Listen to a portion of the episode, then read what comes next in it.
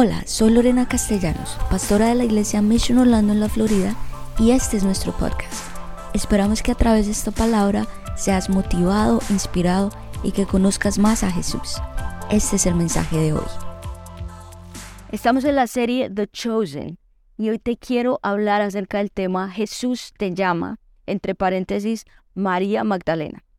Una vez un niño que vivía en una granja con su familia ellos tenían 24 gansos, este niño tenía 12 años y empezó a jugar con las piedras y no se dio cuenta y cuando estaba jugando mató a uno de los gansos y él como que miró al lado y lado, no vio que nadie lo estaba viendo, enterró al ganso y ya. Cuando vio que la hermana sí lo vio y la hermana le dijo, yo vi el crimen que tú cometiste y si no empiezas a lavar los platos todos los días, le voy a decir a mi mamá. Desde el niño todos los días empezó a lavarle los platos hasta que un día él ya se cansó y le dijo, lávalos tú. Y, la, y la hermana otra vez le dijo, bueno, entonces le voy a decir a mi mamá. Y él le dijo, bueno, dile, yo ya le dije, le conté lo que hice, ella me perdonó y ya soy libre. Uh, ya no te tengo que lavar más los platos. Y algo parecido sucedió con María Magdalena. Cuando ella pudo encontrar a Jesús, él también la encontró a ella, la llamó por su nombre, ella fue completamente libre. Ahora, cuando tú puedes ver la serie de Chosen, tú ves que María Magdalena está muy cercana a Jesús, muy cercana a los doce, se puede decir que Jesús era su maestro y los doce eran sus amigos, prácticamente así.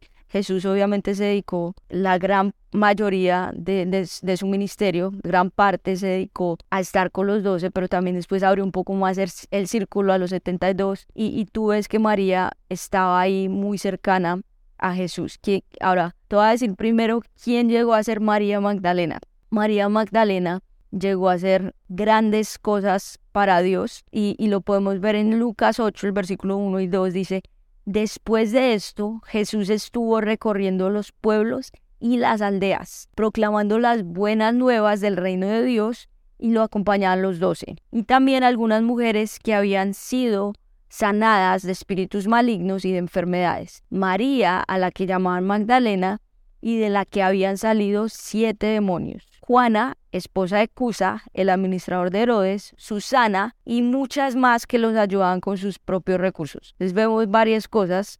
Bueno, uno que Jesús estaba con los doce, pero también decía que algunas mujeres las, lo acompañaban, entre ellas estaba María Magdalena. Lo primero que dice era que siete demonios, di conmigo siete demonios, que Jesús la había liberado de siete demonios. Entonces ya vemos que, que tenía un pasado un poquito oscuro. Dice que también dentro de su círculo está Juana, la esposa del administrador de, de, Herodes, Susana, y dice que estas mujeres ayudaban al ministerio de Jesús con sus recursos. O sea, ella fue parte de ese equipo que nosotros dentro de la iglesia decimos el equipo de edificadores, que es esas personas que tienen el don de dar para que el ministerio avance y crezca. E, ella estuvo dentro de, dentro de ese equipo vemos que era una mujer que tenía riquezas. Si tú ves la serie, era una mujer también muy hermosa, que tenía belleza, era una mujer devota a las enseñanzas de Jesús, fiel a las enseñanzas de Jesús. Aún en la crucifixión, ella estuvo ahí todo el tiempo. Si tú ves, Pedro se fue, Pedro no llegó a Jesús, varios de los hombres, pero María Magdalena estuvo ahí, María, la mamá de Jesús estuvo ahí, las mujeres y también ella fue las de las o la primera, dice que junto a otra mujer en ir a la tumba. Fue la primera en ir a la tumba y el ángel le dijo a ella, el que tú buscas aquí ya no está, la tumba está vacía.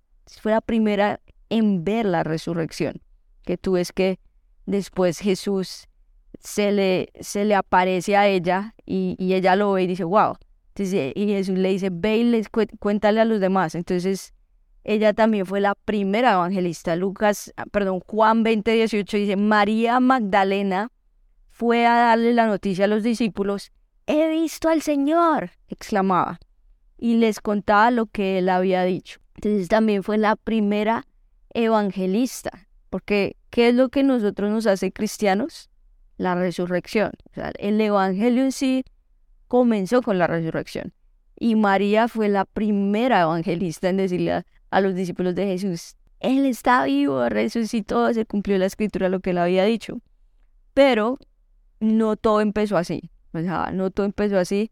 Ella empezó con un gran, un gran trauma, y, y si tú ves The Chosen, tú, tú ves como ella fue abusada.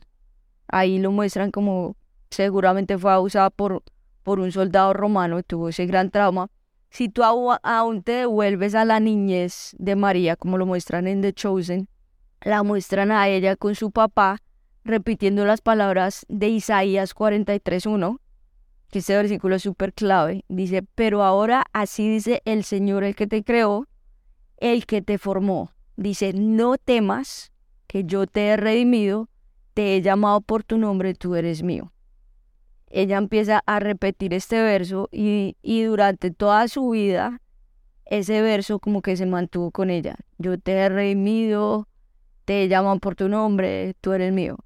Y, y después de que ella tiene este gran trauma de este abuso, en la serie la muestran como que ya tiene muchos, muchas voces en su mente, como que no puede funcionar bien y todo cambió a raíz de ese, de ese trauma. Fue un momento muy, muy difícil para ella, que ella intentó por muchos medios salir adelante y aún, ahí en la serie tú puedes ver que aún líderes religiosos como que trataron de ayudarla a ser libre. Ella repetía este verso continuamente, yo te he redimido, te he llamado por tu nombre, tú eres mío, pero nada funcionaba. Hasta que ella dijo, no puedo más con esto, como que todo el tiempo tenía como si fuera mucho dolor de cabeza. Y me imagino que estas voces, estos demonios, porque te quiero decir que el mundo espiritual es muy real, así como está el mundo de Dios, Jesús con sus ángeles, el reino de los cielos, también hay un mundo, el, el reino de las tinieblas, está el diablo, está el Satanás, están los demonios, que así como Dios tiene un plan muy grande para tu vida, que el plan de Dios es darte vida eterna, bendecirte, que tú, te sientas y te veas como ese hijo de Dios. La palabra nos dice en Juan 10:10 10, que el enemigo vino a hurtar, matar y destruir. O sea, e, el plan del enemigo siempre ha sido este. Y él quiere por todos los medios que tú mueras. Que tú mueras ya sea físicamente o que tú mueras espiritualmente alguno de los dos el enemigo está batallando por, tu alma. Y María, aunque ella tenía la palabra, las enseñanzas de Moisés, aunque había sido criada en esto, aunque tenía Biblia o en ese entonces las escrituras aún del profeta Isaías, ella dijo, nada de esto ha funcionado, ya llegué a mi fin, la destrucción de mi alma. Y si tú ves la serie, ella ya llegó como a un precipicio donde ya se iba a lanzar y ya dijo, no puedo más, tengo una depresión muy, muy fuerte, ya no le doy sentido a mi vida, es el final y como que cuando ya lo iba a hacer, como que algo no la dejó. Y, y yo me imagino que es esas enseñanzas de su papá, esas oraciones, esas cosas que están como en su mente desde su niñez y, y también la misericordia de Dios, que no la dejó tomar ese paso de suicidarse. Y, y eh, fue como lo peor. Entonces, no sé, tal vez tú en qué te has refugiado para, para aliviar tal vez este, esta depresión o todos estos vacíos. No sé qué fue. Si tú ves en la serie, María después de esto, ella va a un mar, a, perdón, a un bar y como la persona que atiende ahí le dijo, ella iba por otro nombre, por Lily y le decía, esto no es bueno para ti, pero ella dijo, dámelo, dámelo, por favor, después de suicidarse, de casi suicidarse, perdón. Ella dijo, dámelo, dámelo, ya no puedo más. Entonces el, el, el bartender, esa persona del bar que atendía, se lo dio y, y ella dijo, bueno, como que mi refugio va a ser el alcohol. Y no sé cuál, cuál ha sido tu refugio, tal vez el alcohol o las drogas o las redes, porque hay personas como que como que tienen que, que tener algo, o la pornografía, como que se refugian en algo para tratar de aliviar ese dolor, ese vacío, pero nada de esto funciona. Y, y si tú miras también la vida de Jesús, Jesús vino a la tierra y él por donde iba, él decía que él sanaba a los enfermos pero que echaba fuera demonios. Y yo sé que la iglesia tal vez no se habla mucho acerca de este tema, pero es un, tema que es muy real. O sea, los demonios existen.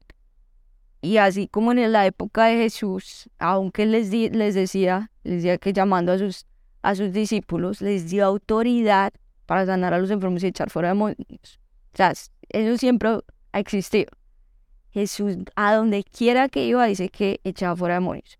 Una vez un padre, muy desesperado porque su hijo dice que estaba siendo muy atormentado por un demonio. Y este demonio le había quitado el habla. Le quitaba el habla, o sea, no podía hablar, lo echaba al piso, él, empezaba, él empezaba como a dar, que le, salía espuma por la boca y quedaba súper rígido. O sea, un, una cosa terrible. Él fue, escuchó hablar de Jesús, fue y le dijo, mi hijo está siendo atormentado por un demonio. el papá sabía que, el hijo estaba siendo atormentado por un demonio. Y, mira lo que dice en Marcos 9, el 20 al 23, dice, aquí, así que se lo llevaron, tan pronto como vio a Jesús, el espíritu sacudió de tal modo al muchacho que este cayó al suelo y comenzó a revolcarse echando espumarajos. ¿Cuánto tiempo hace que le pasa esto? le preguntó Jesús al Padre. Desde que era niño, contestó. Muchas veces lo ha echado al fuego y al agua para matarlo. Mira que es lo mismo, o sea, el demonio quería matar a este niño físicamente, lo quería echar al fuego para matarlo. Y sigue diciendo, si puedes hacer algo, ten compasión de nosotros y ayúdanos. Que no, no repites eso si puedes hacer algo, si puedes, o sea, el padre iba como con esta petición y mira lo que le dice Jesús, ¿cómo que si puedo? Para el que cree todo es posible. Vas a repetir eso. Para el que cree todo es posible. O sea, Dios está buscando es que nosotros tengamos fe de que Él puede hacernos completamente libres de cualquier ataque, de cualquier demonio que quiera venir porque es, es esa batalla en el mundo espiritual, esa batalla por nuestra alma, esa batalla por, por quitarnos la paz, por, por hacernos creer que ya no hay nada más, que no hay más salida. Y sabes que, como yo te venía diciendo, el, el mundo espiritual es muy real y, la palabra nos habla que hay maldiciones que llegan hasta la tercera y cuarta generación. Y uno a veces no, no cree, pero así como tú heredas rasgos físicos de tus padres, también heredas cosas hasta de tus padres, de tus abuelos, de tus bisabuelos. Y yo recuerdo que mi mamá aún, ella, Dios le reveló que tenía que ser libre de un espíritu de alcoholismo. Mi mamá nunca había tomado cerveza, pero como que era como una maldición que quería tocarla. Y ella tuvo, como que Dios le reveló eso y tuvo que hacer una oración aplicando la sangre de Jesús y diciendo, Señor, hazme libre porque no quiero que esto alcance a mis generaciones tampoco. Y, fue libre en ese momento. Entonces, es, son esas maldiciones que te quieren alcanzar. Tal vez hay maldiciones, hay enfermedades que, que uno muchas veces escucha, que el padre tuvo cáncer y el abuelo, el tatarabuelo y ahora el hijo tiene principios de cáncer. Son esas maldiciones que son enfermedades también que te quieren alcanzar. También son espíritus el espíritu también de la mentira. Tal vez tus padres fueron muy mentirosos, tu papá o tu mamá o tus abuelos, de la corrupción, de, de, de, no tener honestidad aún en los negocios, de hacer trampín. Todas estas son maldiciones que muchas veces a uno lo quieren alcanzar y porque tal vez muchas veces uno fue criado con estas cosas, pero Dios te quiere hacer libre completamente de todo esto. Si tú estás escuchando esto, simplemente ten fe, Dios se quiere liberar, para Él no hay nada imposible, como lo dice acá. Para el que cree, todo le es posible. No hay ninguna enfermedad que no pueda sanar, no hay ninguna maldición que no pueda liberar, ningún demonio que no pueda sacar. O sea, tú vas a ser libre por medio de la sangre del Cordero. Y esto escucha un testimonio de un ministerio que se llama Kairos, que es un ministerio a las prisiones.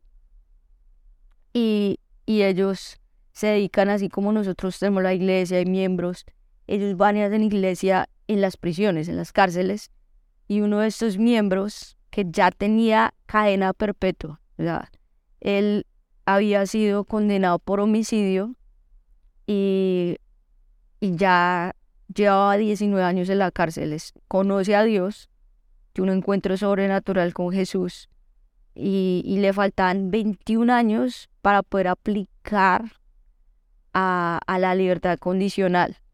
Pero él dijo, encontré a Jesús, él me hizo libre y aunque estoy en prisión, aunque estoy en esta cárcel, me siento completamente libre. Soy libre por medio de la sangre de Jesús y aunque aparentemente físicamente no estoy libre, en mi corazón, en mi mente, estoy libre, Jesús me hizo libre.